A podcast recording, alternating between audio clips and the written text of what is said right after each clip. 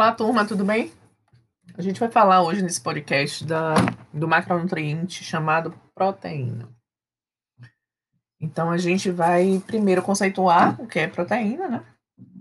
E contar a, a historinha, né, de como a proteína, quando, como os compostos nitrogenados, né, que são compostos que dão a característica à proteína, aos aminoácidos e, consequentemente, as proteínas, eles são formados. Então, é importante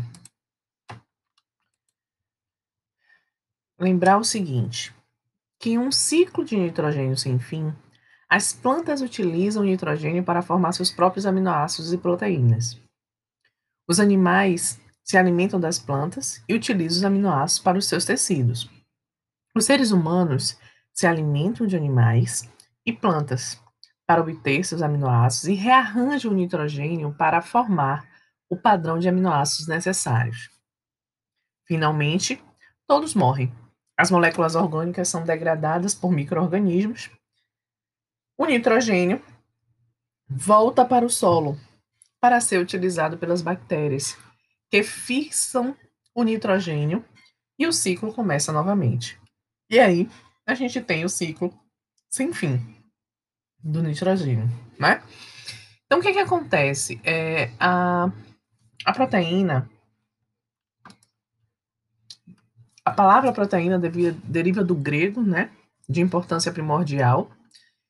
São constituídas de 22 ou mais compostos nitrogenados chamados de aminoácidos, unidos por ligações peptídicas. Então, na fórmula geral do aminoácido, eu tenho um grupamento amina e um grupamento carboxila. O grupamento amina contém um composto fundamental da proteína, que é o nitrogênio. Então, a proteína, diferente dos outros, é, diferente dos outros macronutrientes, é composta basicamente pelo que se chama chon, né? que é C de carbono, H de hidrogênio, O de oxigênio e N de nitrogênio. Então não há uma, uma proteína, um aminoácido, que é a molécula elementar da proteína, que não contenha nitrogênio, tá? Então ela é formada por grupamento amina mais grupamento carboxila, tá bom? E aí o que se sabe é que como é que essas plantas, na realidade, elas, elas conseguem ter nitrogênio? Porque elas retiram do solo, elas assimilam nitratos do solo, né? E esses nitratos, é, eles são produzidos a partir de várias de reações de, é, de reações que ocorrem nas na, através de bactérias nitrificantes, né? Então, eu tenho os compostos, que são. Eu tenho é, moléculas orgânicas, que são decompostas no solo. É, eu tenho é, bactérias fixadoras de nitrogênios nas raízes, em leguminosas, por exemplo. Essas bactérias, elas fixam o nitrogênio é, nas raízes leguminosas, produzem, é, produzem amônia, eu também tenho bactérias fixadoras de nitrogênio no solo, tá? E aí se produz amônia, faz-se um processo de amonificação, de nitrificação também através de bactérias nitrificantes. Os nitritos que são formados através desse, da, do, da, da, das reações bacterianas de nitrificação, né? É, são formados em nitratos e são assimilados assim pelas plantas, né? E aí, o processo de formação de amônia também pode ser através de bactérias decompositoras ou bactérias fixadoras é, é, de nitrogênio nas plantas. No, no, na verdade, o maior repositório, vamos dizer assim, de nitrogênio se encontra no ar atmosférico, né? Então, nós temos uma grande, através, é, através do N2, né? Então, no, no, na atmosfera, a gente tem uma grande quantidade de nitrogênio.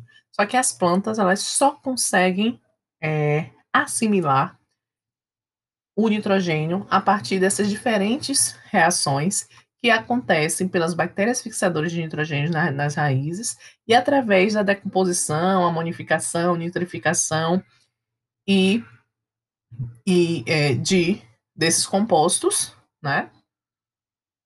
A até a assimilação desses desse nitrogênio pelas plantas novamente. Tá certo? Ou ainda assim, no solo, a gente pode ter bactérias desnitrificantes que podem ainda liberar nitrogênio para a atmosfera, ok? Então, nada mais é do que um ciclo, ciclo da vida, né? Decomposição, recomposição, formação de um novo, de uma nova, de uma nova vida, e assim o nitrogênio ele vai circulando e formando aminoácidos e formando composições, formando proteínas para que a gente possa consumir, tá?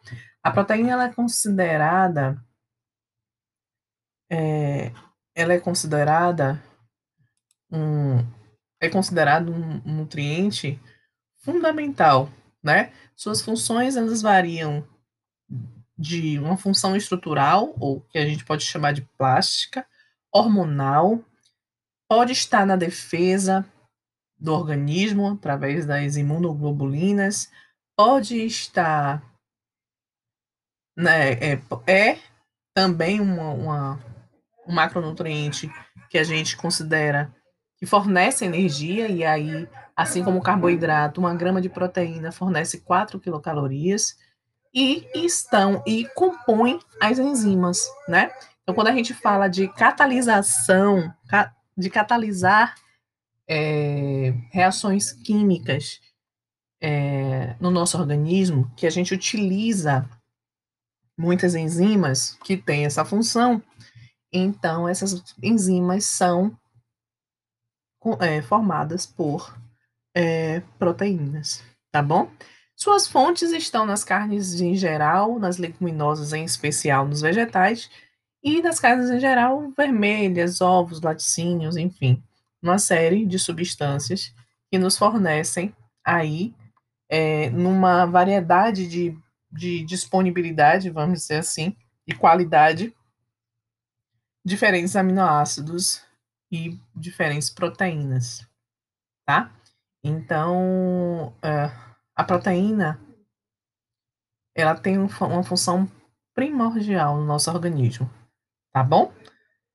E é por isso que a gente precisa tanto da proteína para a formação de vários compostos que são extremamente específicos no nosso organismo, né? A gente precisa lembrar que é, para formar uma proteína, a gente precisa de uma estrutura do DNA, do, do RNA, porque o código dessa proteína, código do DNA, é quem vai dizer a estrutura e a ordem dos aminoácidos que serão lá é, formados, tá? Que serão ligados e irão construir essa proteína.